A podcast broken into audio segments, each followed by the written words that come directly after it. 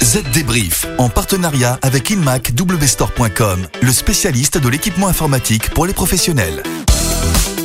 Salut à tous, on est de retour avec Estelle pour un nouvel épisode de votre podcast dédié à la transformation numérique, le Z Débrief. Salut Estelle Salut David, salut tout le monde Alors, de quoi va-t-on parler cette semaine? Eh bien tout d'abord d'un futur bac pour devenir développeur, parce que le secteur manque de main-d'œuvre, et c'est tout de même un sacré secteur d'avenir. On parlera aussi de la nouvelle initiative de l'INRIA pour former les entreprises au logiciel open source. On vous en dira plus aussi sur les conséquences de la mise en place de la taxe GAFA. Vous le verrez, ces multinationales ont beau faire des bénéfices records, elles vont récupérer ce nouvel impôt sur les annonceurs et bien évidemment les consommateurs. On vous donnera tous les détails du plus grand appareil photo au monde. Il est en construction et ça promet. Enfin, on vous dira comment se préparer à passer en toute sécurité à la nouvelle version du système d'exploitation mobile d'Apple iOS 14. Allez, le Z débrief, c'est parti. Les dernières infos.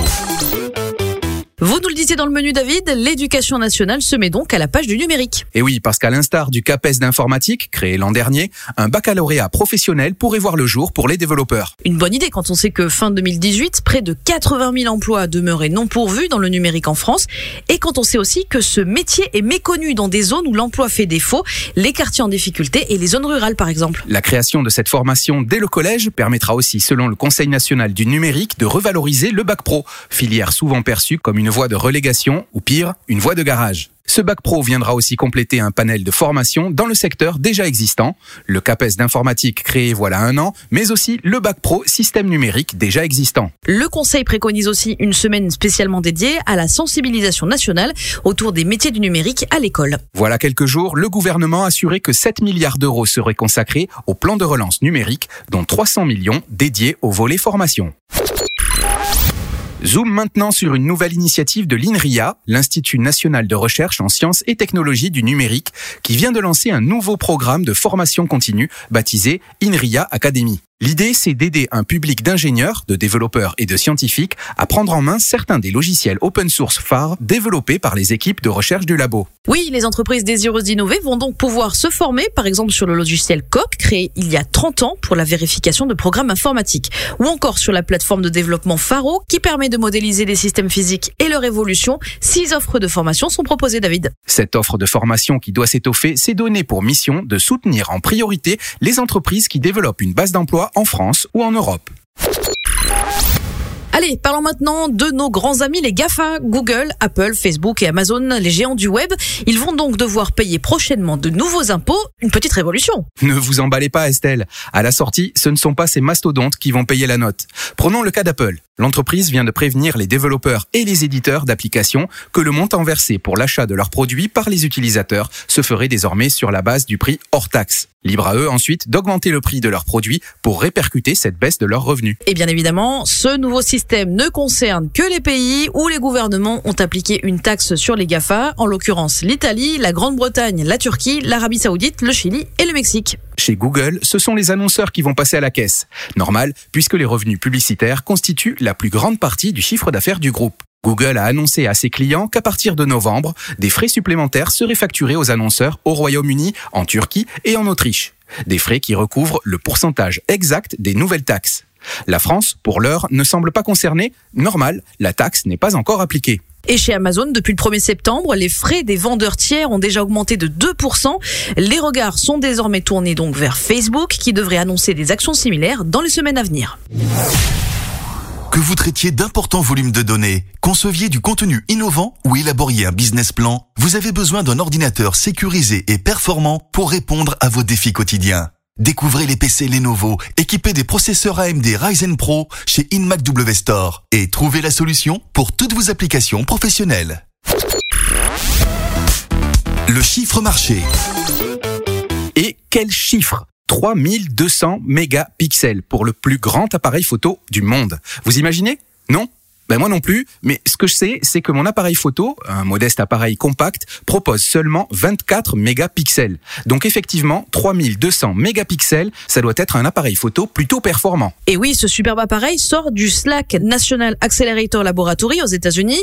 Pour le côté technique, sachez que les images sont capturées grâce à 189 capteurs répartis sur un plan focal large de 60 cm.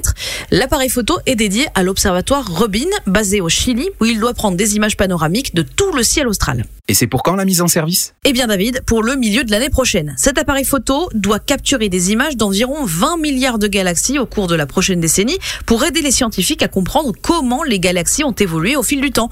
Elle aidera également les scientifiques à tester des modèles de matière noire et d'énergie noire. Bref, tout un programme. Et oui, et gros appareil photo signifie aussi gros budget. Le coût de l'appareil, 168 millions de dollars. Ça peut toujours être utile. Allez, maintenant David, on attend vos conseils pour se préparer à l'arrivée de la nouvelle version du système d'exploitation mobile iOS 14. Il est imminent. Dites-nous tout, vous, le fan de la marque à la pomme. Alors tout d'abord, il faut tester la compatibilité de votre iPhone avec cette nouvelle version.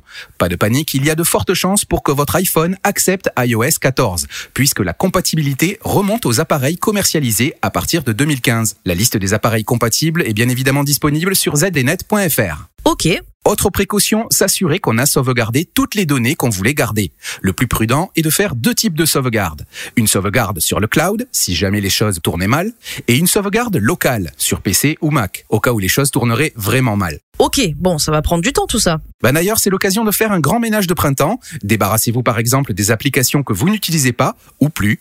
Autre chose, si vous avez des mises à jour d'applications en attente, c'est le moment de les faire. Utilisez l'ancienne version d'une application sur un nouveau système d'exploitation, c'est risqué de faire face à des bugs. D'accord, et après? Après, deux options.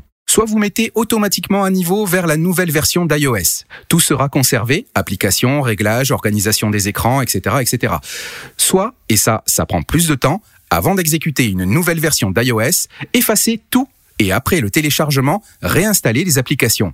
Avec cette mesure, les appareils semblent être du coup plus rapides et surtout souffrent moins de certains problèmes liés notamment à la connexion Bluetooth et au Wi-Fi.